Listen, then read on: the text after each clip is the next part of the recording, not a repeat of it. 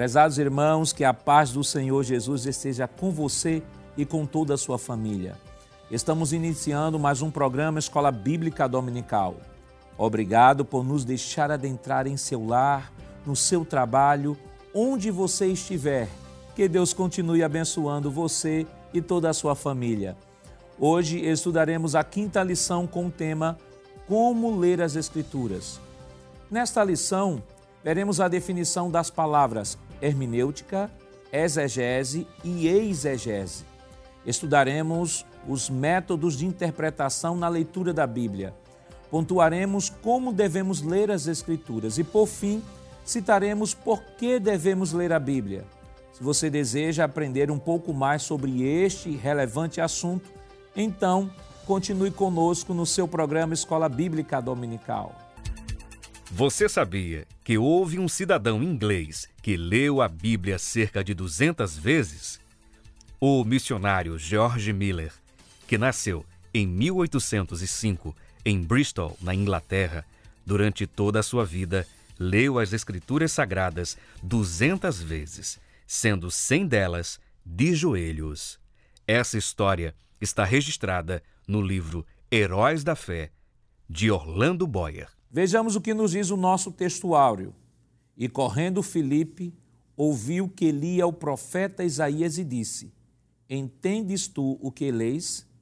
Atos capítulo 8, versículo 30. A verdade prática nos diz: as técnicas de interpretação auxiliam na compreensão da Bíblia, mas não são infalíveis. Por isso, não podem ser colocadas acima da autoridade da palavra de Deus. Os objetivos específicos da lição de hoje são três. Primeiro, expor que a Bíblia precisa ser interpretada. Segundo, pontuar os pressupostos pentecostais para a leitura da Bíblia. E terceiro, apresentar os princípios básicos de interpretação bíblica. A leitura bíblica em classe para a lição de hoje está escrita em Atos, no capítulo 8, versículos 26 ao 30. Acompanhe conosco. E o anjo do Senhor falou a Filipe, dizendo: Levanta-te e vai para a banda do sul, ao caminho que desce de Jerusalém para Gaza, que está deserto. E levantou-se e foi. E eis que um homem etíope, eunuco, mordomo mó, de Candace, rainha dos etíopes, o qual era superintendente de todos os seus tesouros, e tinha ido a Jerusalém para adoração, regressava e, assentado no seu carro, lia o profeta Isaías. E disse o Espírito a Filipe: Chega-te e ajunta-te a esse carro. E correndo Filipe, ouvia que lia o profeta Isaías, e disse: Entendes tu o que leis? Para comentar a nossa lição hoje, contamos com a participação do auxiliar e professor irmão Jonas Santana. Pastor irmão Jonas. Pai, Senhor, pastor Nadir Jackson.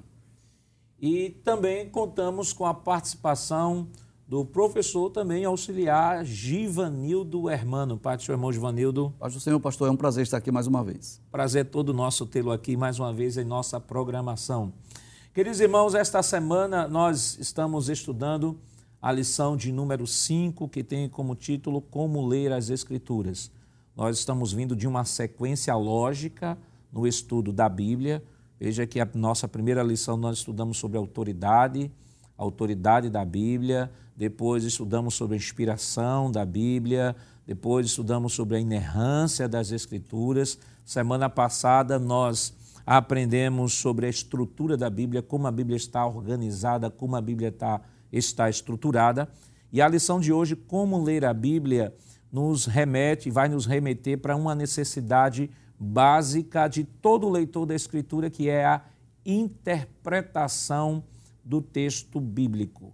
É importante que o texto seja corretamente interpretado para que as nossas definições sobre doutrina bíblica possam ser claras, é, é, firmes na, na Escritura e, assim, consequentemente, todo o nosso conjunto de crenças vai influenciar diretamente na nossa relação, não só na nossa relação com Deus, mas também na nossa vida diária. Né? A maneira como entendemos a Bíblia vai determinar o tipo de conduta, o tipo de vida com que eu vou viver e também a minha compreensão sobre Deus.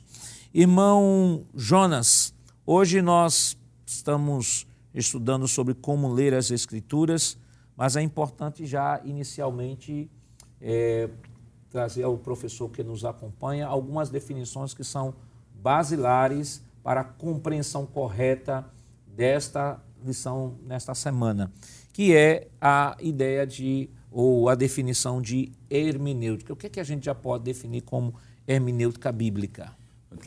É, logo de início, dizer o professor da escola dominical que são termos técnicos que geralmente são utilizados no ambiente do mundo teológico, que está vindo agora para a escola dominical. E a palavra hermenêutica, hermenêutica, define ela de duas formas. Primeiro, é uma ciência, né? e depois ela é uma arte.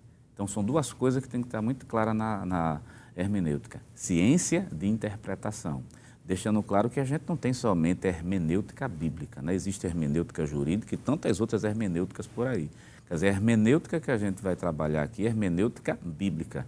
É sim uma ciência porque ela tem princípios, e princípios básicos. E é uma arte porque demanda realmente esforço. Por exemplo, vai falar de ciência para responder enquanto é, a hermenêutica enquanto ciência, enquanto arte, a arte de interpretar corretamente o texto bíblico, mas essa arte ou essa ciência está atrelada em cima de princípios. E tem princípios básicos que o professor da escola dominical pode pegar automaticamente quando a gente vê o texto. Primeiro, quem é que está falando no texto? O que está sendo dito e para quem está sendo dito? Se esses três princípios foram atendidos, pelo menos inicialmente, a gente, a gente evita dizer, é, de dizer o que o texto não diz. Está falando para quem? Está falando o quê? Quem é que está realmente falando nesse texto? Nós temos um exemplo, pastor, que é Provérbio capítulo 8, versículo, versículo 17. Se eu permitir ler, para mostrar, 8 e verso 17 do livro de Provérbio, bem conhecido, que geralmente os irmãos se utilizam na, durante o dia a dia, né? E quem está fazendo isso em nenhum momento está errado. É, acho que é bom mostrar somente os princípios básicos. Capítulo 8 e o versículo 17. Eu amo os que me amam e os que de madrugada me buscam me acharão. A primeira pergunta é: quem é que está falando aqui no texto? É Jesus? Não, porque Jesus não ama somente quem ama Ele. Se fosse assim, a gente estava numa situação bem complicada. Né? Quem é que está falando? Quando você olha o capítulo 8, é a sabedoria quem fala. Para quem está falando esse texto aqui? E o que é que está sendo dito de verdade? Então, quando a gente coloca esses princípios, que está atrelado em cima da hermenêutica, a, a, a interpretação começa a fluir, né? E deixando claro que o mundo pentecostal tem princípio para fazer essa interpretação. E, e essa, esse texto pode ser bem interpretado quando nós comparamos, irmão Givanildo, ao texto lá de, de Tiago, né? Tiago disse: se alguém tem falta de sabedoria, Essa, peça a Deus que ele dá e não lança em rosto. Exatamente. É importante nós lembrarmos que a hermenêutica, embora sendo uma ciência, mas ela vai trazer as normas, as regras, as leis e os princípios para a interpretação bíblica. O que torna a leitura agradável de qualquer cristão é o fato de nós compreendermos, né? E nós entendermos a mensagem. Há uma mensagem de Deus para nós. Mas nós precisamos entender que quando nós estamos lendo a Bíblia, nós nos deparamos com o que Roizuk chama de abismos, abismos, né? Nós estamos diante de alguns abismos que precisam ser superados ou vencidos. Primeiro, nós estamos lendo um livro que não foi escrito na língua portuguesa foi escrito em hebraico, em, em grego, em aramaico e foi traduzido. Segundo, há um abismo é, cronológico, abismo do tempo. A Bíblia não foi escrita hoje. Terceiro, há um abismo também cultural. Há muitas questões culturais na Bíblia Sagrada. E é por isso que esta ciência chamada hermenêutica, ela vai nos ajudar, nos auxiliar a compreender o texto bíblico. Digamos, né, ou diríamos que a hermenêutica ela vai dar as regras, as normas, as leis e os princípios para que nós possamos entender a Bíblia Sagrada. E eu, eu gosto muito de, de um texto que está lá no livro de Neemias, no capítulo 8, versículo 8, que é a ocasião em que Esdras lê o livro da lei, quando os, os filhos de Israel, o povo de Judá, havia voltado do cativeiro babilônico. Detalhes: o livro da lei estava escrito em hebraico o povo voltou do cativeiro falando aramaico. E no capítulo 8, versículo 8, diz assim: E leram o livro na lei de Deus, e declarando e explicando o sentido, faziam que lendo se entendesse. Então, o que era que Esdras estava fazendo? Ele não estava somente lendo o texto, mas ele estava explicando o sentido. Então, a gente pode dizer que a hermenêutica é essa ciência, que também é uma arte, que vai trazer as regras, as leis, os princípios, para que nós possamos interpretar a Bíblia corretamente. Porque não basta interpretar somente. É preciso nós usarmos os meios corretos para nós interpretarmos a Bíblia de forma correta, entender a mensagem de Deus para nós. Agora é importante compreender também que o ler aqui ele tem não só o sentido, né, de ler no sentido de interpretar, né, ler no sentido de interpretar, mas uma boa leitura, irmão Jonas, do texto, respeitando as vírgulas, respeitando a pontuação, respeitando corretamente a pronúncia da palavra, que às vezes se, for, se pronunciar incorretamente uma palavra, não respeitar uma vírgula ou um ponto, de repente, às vezes acaba interpretando incorretamente o texto sagrado. Perfeito, pastor. O senhor tocou num assunto que é de extrema relevância, a prática da leitura. Quer dizer, fazer aquela leitura, mas uma leitura completa. Porque muita gente se acostumou somente a ler o versículo e não ler o contexto que vem antes e vem depois. A gente também tem uma dificuldade concernente a algumas versões. Por exemplo, tem pessoas que têm dificuldade, talvez pelo seu grau de instrução, pelo seu grau de instrução pela própria prática de leitura. Disse, é difícil entender na revista corrigida. Eu disse, mas a gente tem a NAA, a Nova Almeida atualizada. Disse, mas não está difícil, mas a gente tem a Bíblia na linguagem de hoje.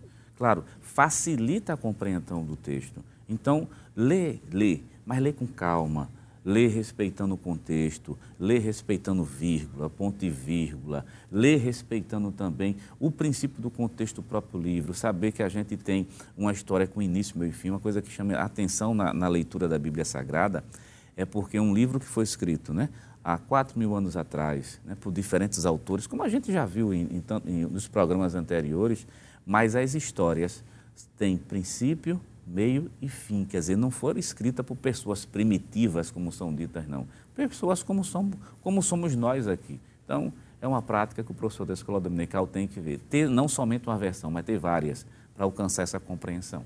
Então, não tem motivo hoje para não se ler a Bíblia, né, irmão? Por conta da dificuldade da linguagem. Você tem tanto a linguagem que é tradicional na nossa igreja, que é a Almeida corrigida, quanto você tem hoje as versões mais modernas, né? com uma ANAA, com uma NTLH, né, que facilitam Facilita e muito a compreensão do texto. Inclusive, às vezes, nós estamos nos deparando com a leitura de um texto bíblico e nós não compreendemos perfeitamente. E basta nós lermos aquele mesmo texto em uma outra versão atualizada, ou a NAA, ou a Bíblia Viva, ou a NTLH, que abre a nossa compreensão. Eu, particularmente, quando estou preparando os estudos, eu, eu tenho esse hábito de comparar aquele texto em outras versões, porque isso esclarece, isso abre o nosso entendimento, a nossa compreensão. Eu diria, pastor, que nós somos um, uma geração muito privilegiada. Nós temos a Bíblia completa na língua portuguesa, nós temos várias Bíblias de estudos com recursos adicionais, com notas de rodapé, com mapas, com gráficos.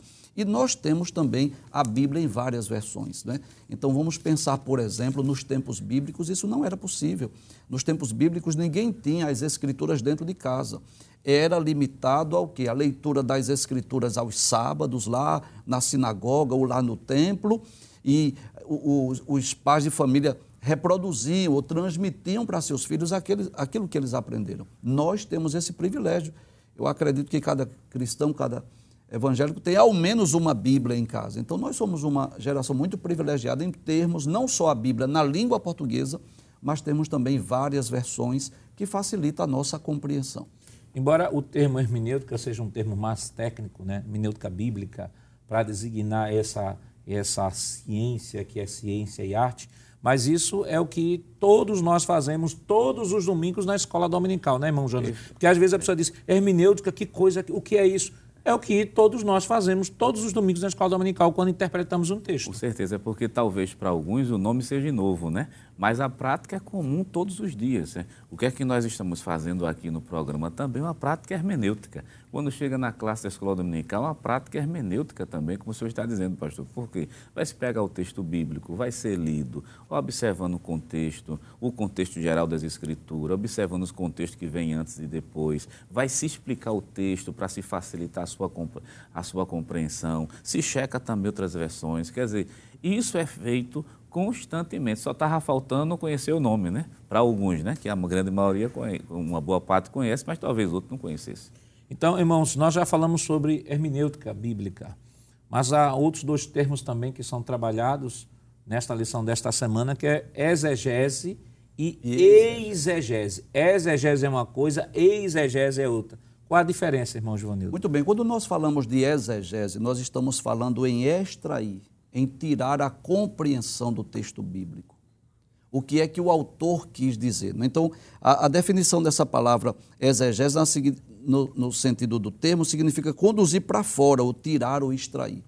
Que esta é a forma correta. Eu devo ir às Escrituras, ler as Escrituras para extrair o meu entendimento, a minha compreensão das doutrinas, dos ensinamentos, dos ensinos bíblicos. O que é que Deus, através de Moisés, está falando? O que é que Deus, através de Paulo, através de, de dos apóstolos, dos profetas, está nos dizendo, nos falando. Isso é, é exegese, é a forma correta. Vamos extrair, é tirar para fora, tirar o entendimento das Escrituras. E a outra palavra que o sentido é, o, o termo é parecido, mas o sentido é inverso, chamado exegese, é quando nós, nós ou alguém quer incutir o entendimento, ou incutir a compreensão. Eu vou dar um exemplo muito simples. Quando nós lemos o Salmo 23, que é um, o texto talvez mais conhecido da Bíblia, nós precisamos é, entender o sentido do salmo. Davi era pastor de ovelhas e um pastor zeloso que cuidava das ovelhas. Só que quando ele escreve o Salmo 23, Davi está se colocando como se fosse uma ovelha. E ele diz que Deus é o seu pastor. Aí ele começa a dizer: O Senhor é o meu pastor, nada me faltará. Ele vai me fazer deitar em pastos verdejantes, Ele vai me levar às águas tranquilas, Ele vai refrigerar a minha alma. Este é o sentido. Eu estou compreendendo aqui que Davi está dizendo assim: se Deus é o meu pastor, se eu sou ovelha de Deus, eu, eu posso ficar tranquilo, que Ele vai cuidar de mim. Aí vamos agora dar um exemplo de uma exegese. Então, alguém, por exemplo, quando é, ler o texto e diz assim: nada me faltará, e começa a dizer: não vai faltar prova, não vai faltar luta, não vai faltar tribulação, este não é o sentido, não, não era isso que Davi estava dizendo. Davi estava falando de cuidado. Então, é, a exegese é o inverso, é quando eu tenho uma compreensão e eu vou colocar no texto, ou eu vou procurar uma base bíblica daquilo que eu creio. Inclusive, é, existem até. Isso, isso é muito perigoso, a exegese. Nós temos até exemplos de igrejas que se dizem cristãs, que se dizem evangélicas, que estão buscando nas Escrituras apoio bíblico para as suas práticas abomináveis. Então, por exemplo, alguém que quer incutir na compreensão bíblica que aquela amizade de Davi e Jonatas era uma amizade homoafetiva. E não é esse o sentido do texto. O texto está falando de uma amizade pura entre Davi e seu amigo Jonatas. Não tem nada de, de relacionamento homoafetivo ali.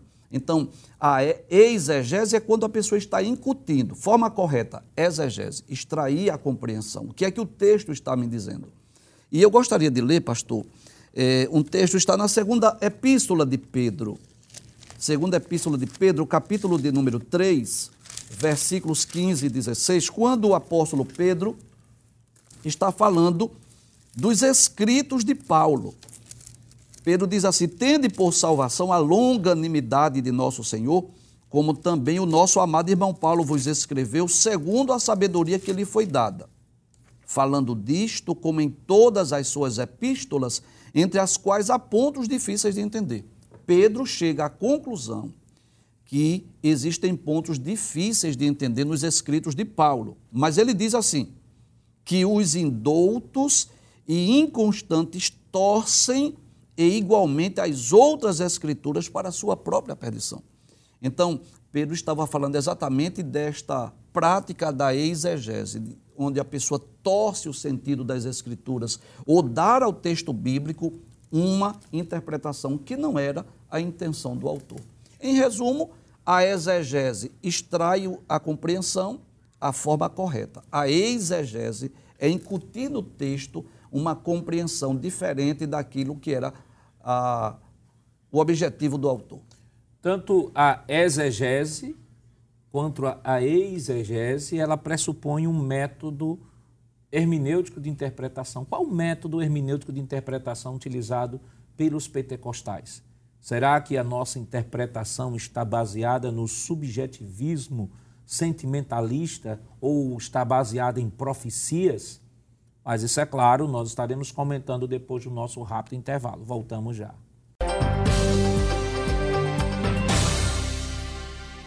Queridos irmãos, estamos de volta no seu programa Escola Bíblica Dominical e nesta oportunidade estudando a lição de número 5, que tem como título Como ler as Escrituras. Né? No bloco anterior, nós definimos a palavra hermenêutica, a palavra exegese e a palavra exegese. Né? Fizemos a diferenciação de cada palavra. E neste bloco agora nós estaremos comentando sobre o método hermenêutico que é utilizado por nós pentecostais. Aliás, ao longo da história da, do movimento pentecostal, muitos críticos se levantaram contra o movimento e disseram que a nossa hermenêutica não considerava a autoridade da Bíblia, não considerava as, a, o princípio né, da, da sola, de sola escritura, e que a nossa interpretação ou nossa doutrina estava baseada exclusivamente no sentimentalismo produzidos pela pela fusão, entre aspas, dos dons espirituais e que a nossa doutrina estava baseada exclusivamente em profecias. Irmão Jonas, falando de método hermenêutico de interpretação no movimento pentecostal, é plausível dizer que um movimento pentecostal utilizou um método hermenêutico subjetivista? De jeito nenhum, pastor. É, eu vou usar uma fala que foi do pastor, que foi não, que é, né, que está vivo, do pastor Ezequiel Soares da Silva, quando ele fala de pentecostalismo, ele diz assim, o cristianismo é pentecostal. Por quê? Porque ele nasceu no mundo pentecostal. Então é impossível, é impossível que, ele, que o pentecostalismo tenha se acabado. Então, assim, no, no quesito pentecostalismo, que o pentecostalismo sempre foi muito atacado, sendo dito que é, se interpretava pela experiência das pessoas, né? que não se lia o texto, não se, não se tinha princípio, não. O mundo pentecostal se apropria, sim, do método histórico gramatical, claro, com algumas diferenças, é bom deixar claro que o método histórico gramatical, quando ele aparece, ele não dá ênfase à questão dos dons espirituais. E a gente está simplesmente mostrando que os dons espirituais, não somente os dons, né? vamos começar pela ordem certa, batismo com o Espírito Santo é, é, é atual, os dons espirituais também são atual. Por sinal, até a própria CGADB, ela diz, a hermenêutica hoje é hermenêutica pentecostal. É quando você vai analisar o que é, é, na verdade, um método histórico-gramatical somente com o reconhecimento da, do pentecostalismo, ou melhor, da evidências dos dons espirituais no dia de hoje do batismo com o Espírito Santo. Então, o pentecostalismo tem sim método próprio, que não é um método, ah, não é um método criado pela gente, é um método que já vem aí há muitos anos e respeita sim a autoridade das escrituras. Agora, o bom é não confundir, né? Não confundir determinado movimento com o pentecostalismo clássico. Irmão Jonas tocou no assunto aqui, irmãos, que inclusive já foi é, produzida até uma nota pela, pela convenção sobre o método hermenêutico que, a, que nós estudamos ou que nós utilizamos, que é o método histórico-gramatical. O que seria, irmão Joanildo, para o professor que está nos acompanhando? O que é isso? Método histórico-gramatical. É o que você faz todos os domingos. Mas vamos explicar em termos conceituais o que seria isso. O que é o método histórico-gramatical? Nós podemos dizer, pastor, que esse método histórico-gramatical, ele vai levar em conta a literalidade do texto sempre que possível, né? É claro que nós, lendo a Bíblia Sagrada, nós vamos entender que existe linguagem é, figurada, existem figuras de linguagem, é claro, isso está presente né, na Bíblia Sagrada. Existe no texto diversos estilos literários. Mas sempre que possível nós vamos levar em conta a literalidade do texto, que é a forma correta de interpretar, ou seja, nós vamos evitar a alegorização, evitar ler um texto e buscar no texto um sentido oculto ou obscuro. Não, nós vamos levar em conta a literalidade, que foi o método que eh, foi preservado, digamos assim, no decorrer da história da igreja, pelos pais da igreja, pelos grandes intérpretes das Escrituras estudar a Bíblia, ler a Bíblia, levando em conta, em conta exatamente a literalidade do texto. E é importante que esta lição seja bem trabalhada em sala de aula. É uma lição que vai precisar que o professor se debruce sobre ela, leia não apenas uma vez, duas ou três vezes, pelo menos três vezes a lição, considerando cada texto que está sendo citado, porque, irmão Jonas, esse, na verdade, é, é, essa lição é um divisor de águas, porque ela vai determinar a, se a Bíblia é a palavra de Deus, se a Bíblia contém ou se a Bíblia torna-se. Com certeza, porque o método que foi mencionado aqui, histórico-gramatical, que leva em consideração toda a fase histórica do desenvolvimento da própria história bíblica, né? E da gramática das línguas, das línguas mesmo que o texto originais. bíblico, originais que a Bíblia foi escrito, mas esse método é de maneira muito taxativa, ele diz, a Bíblia não contém, a Bíblia, ela não se torna, a Bíblia é a palavra de Deus. Então, escolher um método diferente está dizendo, vai escolher alguma forma diferente de encarar a inspiração das Escrituras. Então, o histórico gramatical, em primeiro lugar, base fundamental é a Bíblia é a palavra de Deus na sua completude, de maneira plena, de maneira é, eficaz. Primeiro ponto. Outra coisa, professor da escola dominical. Ah, mas eu nunca tinha escutado esse termo, mas você faz isso sempre na escola dominical. Você está escutando, talvez alguns estão escutando o termo agora, mas você faz isso. Quer dizer, você checa a questão da história, o tempo que Abraão, a gente checa a questão da literalidade. Escola dominical é uma faculdade tão, eu estou chamando de faculdade, que é tão imprescindível, pastor, que naturalmente a gente vai, vai fazendo a diferença, professor Joanildo tocou no assunto aqui de, do que é o texto figurado e de é aquele texto literal, real. Por exemplo, Salmo 91, debaixo das tuas asas. Quer dizer, Deus não tem asas, mas por que aparece dessa maneira? É para que a gente, enquanto ser humano pequeno, finito, entenda dentro daquela cultura e na nossa também o cuidado de Deus. Cuidado, a proteção. O, a proteção, o cuidado de Deus. Mas veja que isso está muito claro no texto, mas não dá para figurar o texto todo. O que é figurado já está no texto, né? E sempre com um objetivo. Então, professor da Escola Dominical, lembrando que esse método, que é bom que se diga, vou usar a fala da CJDB nesse aspecto, que considera também o batismo com o Espírito Santo, os dons espirituais, entende a Bíblia como sendo a inerrante palavra de Deus, inspirada. Entender que as figuras de linguagem na Bíblia, elas vão dar uma beleza, vão dar uma cor, vão dar um colorido no texto. Porque as verdades poderiam ser ditas em sentenças rápidas, mas, ao contrário disso, por exemplo, ao invés do autor dizer assim, Deus nos guarda, Deus nos, nos protege, diz assim, aí ele vai falar sobre as asas, né? Está debaixo. É, Estamos guardados. Guardados debaixo, por exemplo, o texto que foi citado de, de do Salmo 23, né? Uhum. Na figura, lá na metáfora do, do, do pastor, do pastor e, e da ovelha, né? Ele vai falar do cuidado de Deus, tanto que no final do texto ele vai dizer que a bondade, que a, certamente que a bondade e a misericórdia me seguirão todos os dias da minha vida. E quando ele vai falar sobre o vale da sombra da morte, ele diz: Eu não temo mal algum, porque tu estás comigo. Está falando da proteção, do cuidado.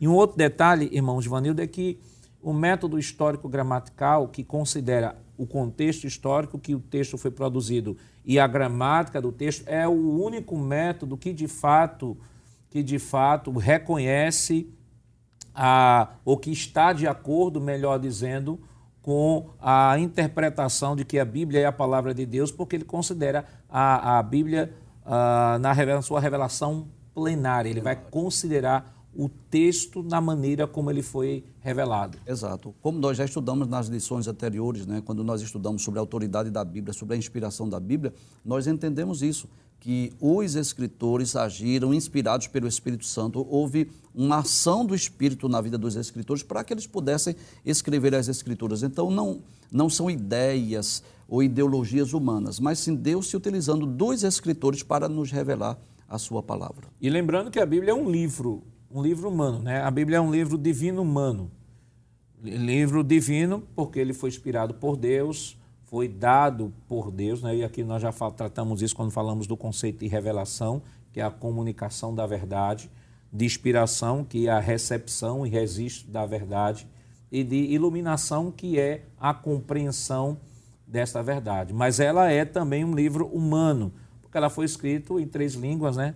hebraico e aramaico, línguas, línguas mortas, por exemplo, o hebraico bíblico já não se fala mais o hebraico Isso. bíblico. O hebraico que se fala em Israel hoje é o hebraico moderno. moderno. Né? O grego, o grego que foi escrito o Novo Testamento é o grego koine, que é o grego que não se fala mais hoje na Grécia. Né? Quem, uhum. quem estuda é, quem estuda o grego, tanto o grego, tanto o grego como o hebraico bíblico, está trabalhando ou está estudando na perspectiva do resgate de uma língua morta. Mas até a questão das pronúncias, se você pega diversos eruditos, né, tanto de hebraico como de grego, e for pegar determinada palavra para dizer sobre a questão da sua pronúncia, nós veremos variações. Por quê? Porque a língua ela é morta, ela não é uma língua viva. Um outro detalhe, irmãos, irmão Jonas, que deve ser considerado, é que hoje, hoje nós temos uma hermenêutica que é defendida aí no mundo acadêmico, que é chamada histórico histórico, ou crítico histórico, né? ou histórico crítica, né? que ela desconsidera completamente a Bíblia como palavra de Deus, olha a Bíblia apenas como um livro, como qualquer outro, um livro milenar, mas como qualquer outro livro, não acredita no, ah, no sobrenaturalismo, e aí essa histórico-crítica acabou gerando uma série de outras hermenêuticas né, que tem hoje a chamada hermenêutica feminista, a hermenêutica da teologia negra, a hermenêutica da teologia gay, que já foi citada aqui. Então, tudo isso é baseado a partir de uma compreensão de que a Bíblia não é a palavra de Deus, baseado na compreensão de que nós não podemos saber a intenção do autor, porque a intenção do autor é aquilo que eu, que eu entendo a partir da minha época, e isso aparente, aparentemente não, isso entra numa contradição grande, porque utilizam esse método, esses métodos para a escritura, mas quando vai estudar um livro de literatura brasileira, de literatura portuguesa, vai se ver qual é o movimento literário que estava lá, influenciando o autor para poder Exatamente. entender o que, é que ele estava dizendo. Mas quando é a Bíblia, não. Nós não podemos saber objetivamente o que ele disse. Então, é uma contradição, uma contradição. muito grande, né, irmão Jonas? É uma contradição terrível, terrível. A, a intenção do método histórico crítico, na verdade, é tirar primeiro todo o sobrenatural das Escrituras, né? Nem, primeiro não considera a Bíblia como palavra de Deus, depois tira todo o sobrenatural das Escrituras, transforma a Bíblia simplesmente num artefato histórico, humano, mais nada do que isso, e cheio de contradições. E quando vai se analisar um texto, se pegar uma porção do texto, se, se, se interpreta a partir do momento de hoje, que já é um erro, para qualquer hermenêutica, seja ela bíblica, seja ela de qualquer faculdade, é um erro. A primeira coisa foi como o senhor disse. Primeira coisa, entender como esse texto era entendido logo no início. Mas não se pega um texto bíblico a se entender a partir da minha perspectiva. Quer dizer, eu que dou significado às coisas. Então a gente já encontra aí uma, uma contradição muito grande. E, lamentavelmente, muitos seminários, principalmente seminários liberais, se utiliza dessa técnica que eu chamo a técnica maligna, histórico-crítico, para desfazer as escrituras sagradas. Ora, se o princípio ético básico está sendo desfeito, então você abre imagem para qualquer tipo de teologia, dependendo aí do sabor das emoções das pessoas. E vale destacar que os cursos que são fornecidos hoje na maioria das universidades, ou nas universidades seculares, cursos de teologia, eles utilizam o método histórico-crítico crítico, que é um método que vai descredibilizar completamente o texto sagrado, não o verá como um livro inspirado por Deus, mas o colocará no mesmo patamar, né, irmão Giovanni, que qualquer outra literatura. Que qualquer outra literatura. O que nós já vimos, né, que a Bíblia está acima de todo e qualquer livro, ela é autoridade suprema em termos de fé, de prática, de religião, porque é o único livro que pode ser chamado de palavra de Deus, é o único livro que foi inspirado pelo Espírito Santo. E qual é o método, a forma correta? Né? Primeiro, nós lermos o texto. Detalhes, lermos corretamente. Depois, nós usarmos os princípios corretos da interpretação. Ou seja, nós levarmos em conta aquelas perguntas básicas, né? Quem foi que disse? Para quem disse? Por que disse? É, nós procuramos entender o propósito de Deus através daquele autor. E o terceiro passo, seria nós aplicarmos a nossa vida. Então eu não posso ler a Bíblia, já partir para uma interpretação, para o meu entendimento de imediato, que, o que traz para mim. Não. Primeiro eu leio, depois eu vou interpretar o que significa. O que é que Moisés quis dizer quando escreveu isso aqui? O que é que Paulo está nos ensinando aqui? O que isso representou, significou para aquela igreja ou para aquele povo? Em terceiro lugar, quais são as lições que eu posso aplicar à minha vida? Seria a forma correta de nós entendermos a mensagem bíblica. E é importante que sempre se antes de interpretar um texto se leia todo o contexto onde o texto está aplicado. Né? Já foi citado Isso. aqui alguns exemplos, né? alguns exemplos de um, de um texto em que ele é pincelado do seu contexto e aí acaba chegando a diversos tipos de problema. Não é pelo fato de o texto estar na primeira pessoa, está sendo redigido na primeira pessoa, que seja Deus falando com o seu povo. Exato. Por exemplo, nós temos um texto, um, rapidamente, nós temos aqui um texto no Salmo de número 101. Salmo de número 101, o salmista Davi, ele escrevendo este salmo, veja o que é que ele diz. Salmo 101, no verso 6, ele diz assim: Os meus olhos procurarão os fiéis da terra para que estejam comigo. O que anda num caminho reto, esse me servirá. Versículo 7. O que usa de engano não ficará dentro da minha casa, o que profere mentiras não estará firme perante os meus olhos. E aí se pega esse texto pincelado e vai se dizer que é Deus que está falando isso. Na verdade, é um compromisso que o próprio Davi está assumindo com Deus. Não é Deus dizendo, os meus olhos procurarão os fiéis da terra. É Davi dizendo, em outras palavras, eu vou procurar pessoas que sejam sinceras para andar comigo. Eu estou, estarei fazendo um, uma seleção de minhas amizades. Até o, a, o, próprio texto, aqui na Almeida Corrigida, naquela epígrafe, né, o, o chamado também epíteto, o texto já também facilita a compreensão. E diz assim: Davi promete a Deus andar perante ele com sinceridade e opor-se aos ímpios. Então, é importante sempre ler todo o texto todo o texto, não entendeu naquela versão, leia de novo, não entendeu, pegue uma outra versão. Se ainda assim tem dificuldade, pega um comentário bíblico, pega um comentário bíblico, pega um dicionário bíblico, vá buscar, vá, vá atrás da verdadeira, da, da verdadeira interpretação do texto para que a gente não possa entender, como já foi dito aqui, né? achar que a Bíblia foi escrita para na língua portuguesa para brasileiros e quando a gente se depara com o texto, a gente já vai entender como a gente entende hoje, não. Temos que entender que o texto, Novo Testamento, tem dois mil anos de história, dois mil anos né, que ele foi produzido. Então temos que imergir no texto, daí dois mil anos, procurar saber todo o contexto histórico, cultural, gramatical da época, para que possamos, a partir daí, extrair as lições para os nossos dias.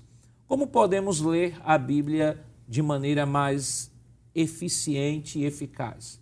Mas isso é claro, nós estaremos comentando depois do nosso rápido intervalo. Voltamos já.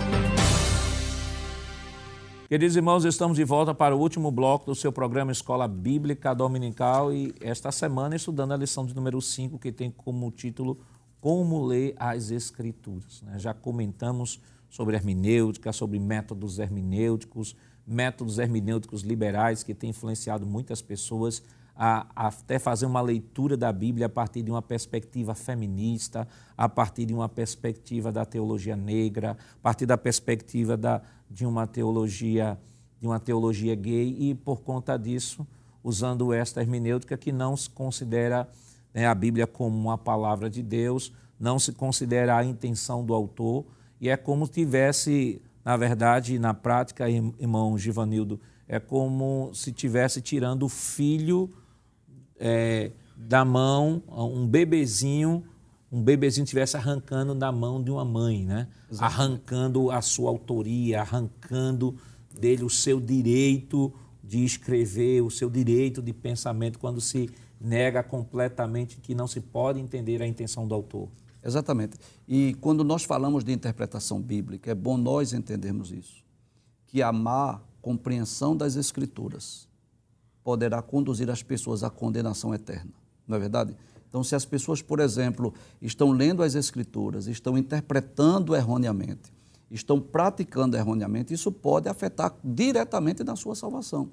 Então, não basta fazer parte de uma igreja que se diz evangélica. É preciso saber se as doutrinas, se os ensinos dessa igreja ou desse movimento está de acordo com as Escrituras porque às vezes, às, vezes, às vezes as pessoas até estão andando com a Bíblia e às vezes as pessoas até estão interpretando a Bíblia, só que estão interpretando de forma errônea, de forma equivocada. Então, a, a correta compreensão da Bíblia, ela vai fazer com que nós pratiquemos corretamente e que nós possamos é, viver de forma correta, não é? Mas quando a pessoa interpreta erroneamente, isso vai afetar também na compreensão e na prática errada.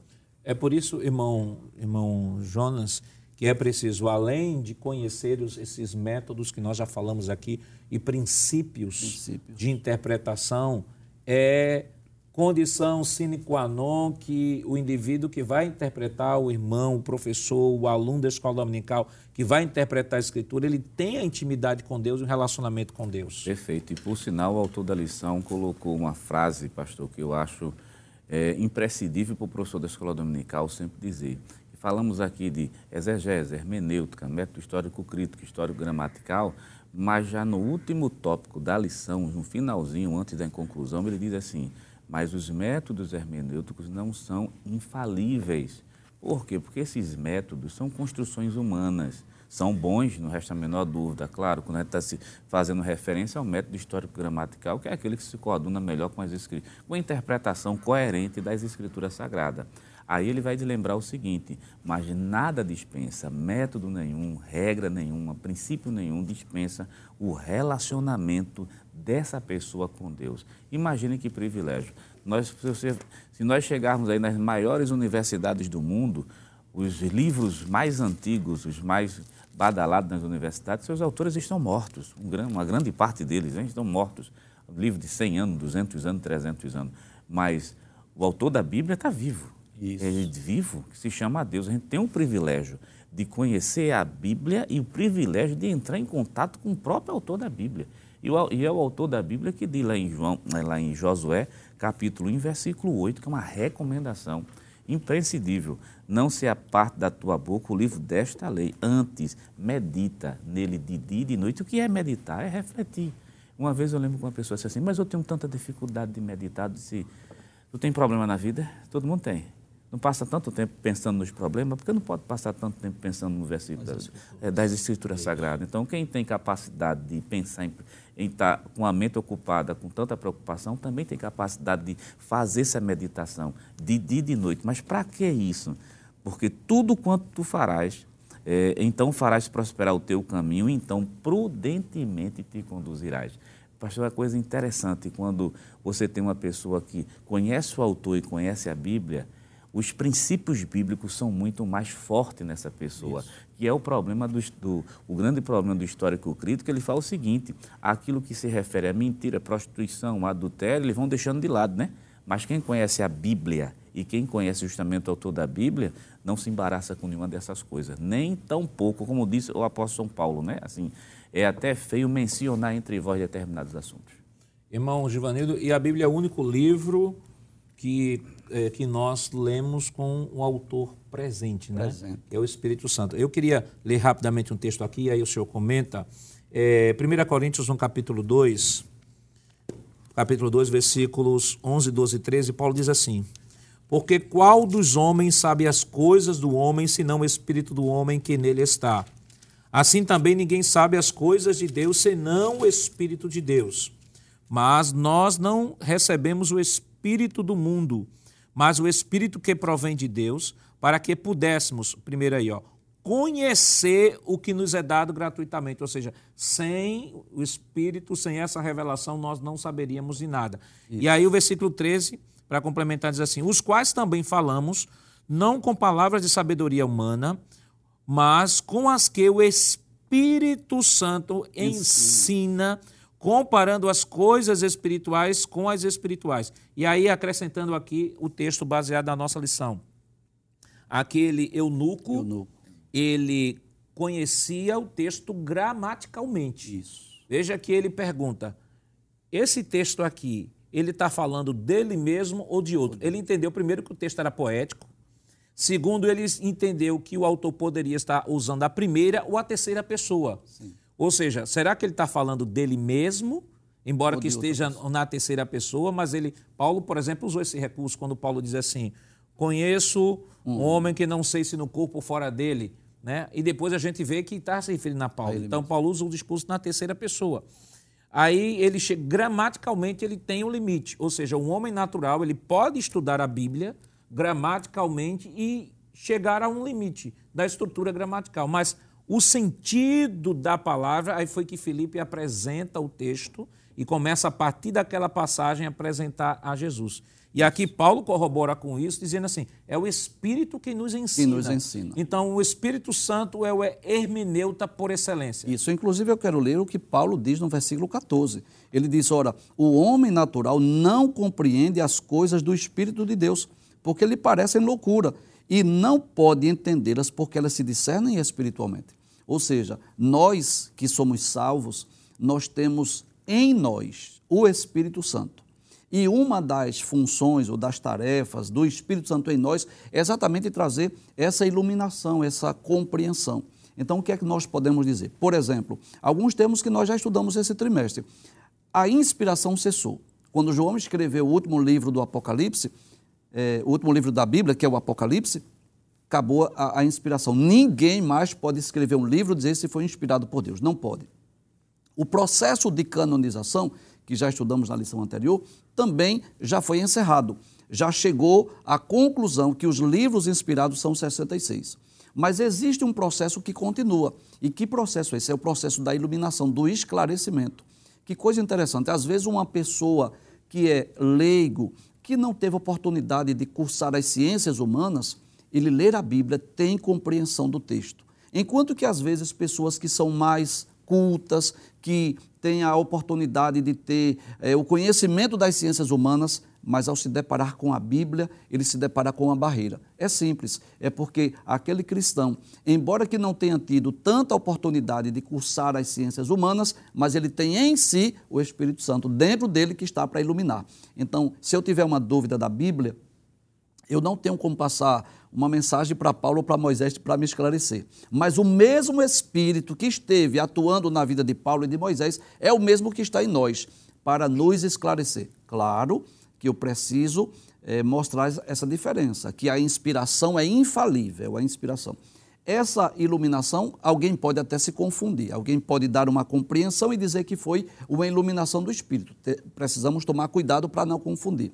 Mas posso dizer sim, que o Espírito Santo está presente quando nós estamos lendo, está em nós, para abrir nossa mente, nosso entendimento, para nós compreendermos as Escrituras. E é entender que essa iluminação do Espírito, que vai ser dada à compreensão do texto bíblico, ela não vai atropelar a gramática, né? Porque, por exemplo, alguém, irmão Jonas, às vezes pode pegar, um, por exemplo, eu já vi alguém pegar o texto de Gênesis 1 né, vai falar sobre o Sol e a Lua e começar a dizer que a Lua ali representa a igreja, o Sol representa Jesus, que aí já é a interpretação alegórica. Aí diz que foi o Espírito Santo que revelou isso. Aí não tem nada a ver com, com iluminação, tem a ver com achismo. É. Com achismo, que é bem diferente. Iluminação é muito diferente. A iluminação promovida pelo Espírito Santo é no momento da leitura é, é, ela fala tão forte ao nosso coração que a gente passa a ver a Bíblia como um espelho.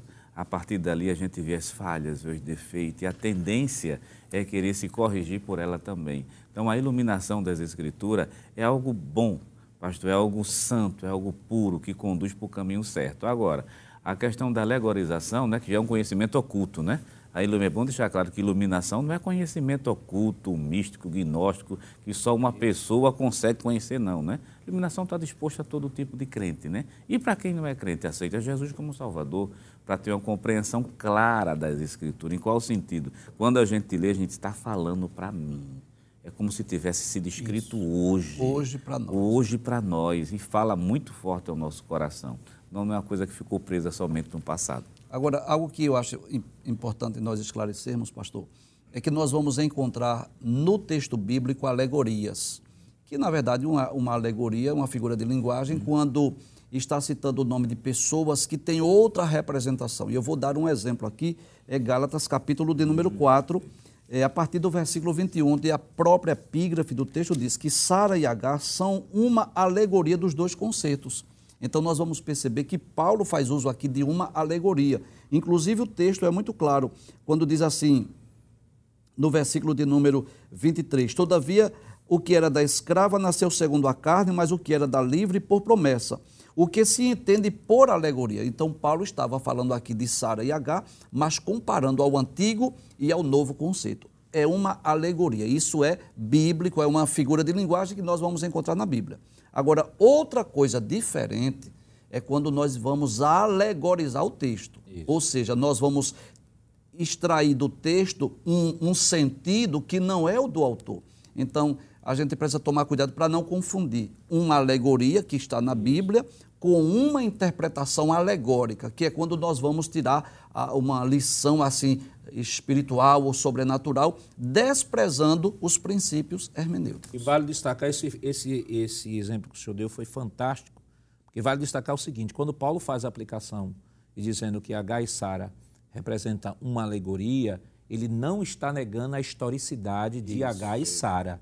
H e Sara foram dois personagens históricos que viveram no mundo antigo. Paulo, à luz da revelação do Espírito, e vale destacar que é a própria Bíblia que está apontando. Né? Quando o irmão Givanildo trabalha aqui, trabalhou muito bem essa questão desse conceito de alegoria, é quando o hermeneuta ele por si só usa esse método para interpretar o texto. O texto bíblico, ele tem alegoria, ele tem metáfora, ele tem profecias, ele tem diversos estilos literários, mas como eu posso interpretar esse texto? O próprio texto vai indicar como se deve interpretar o texto, porque a Bíblia, ela interpreta a si mesmo. Irmão Givanildo e irmão Jonas, o nosso tempo já foi embora, mas rapidamente, rápido, 30 segundos, que lição a gente pode dar ao professor que nos acompanha? É, meu querido irmão em Cristo Jesus, é, a primeira coisa é leia a Bíblia diariamente. Infelizmente, nós vivendo num momento que a gente tem muitos ladrões do tempo. Né?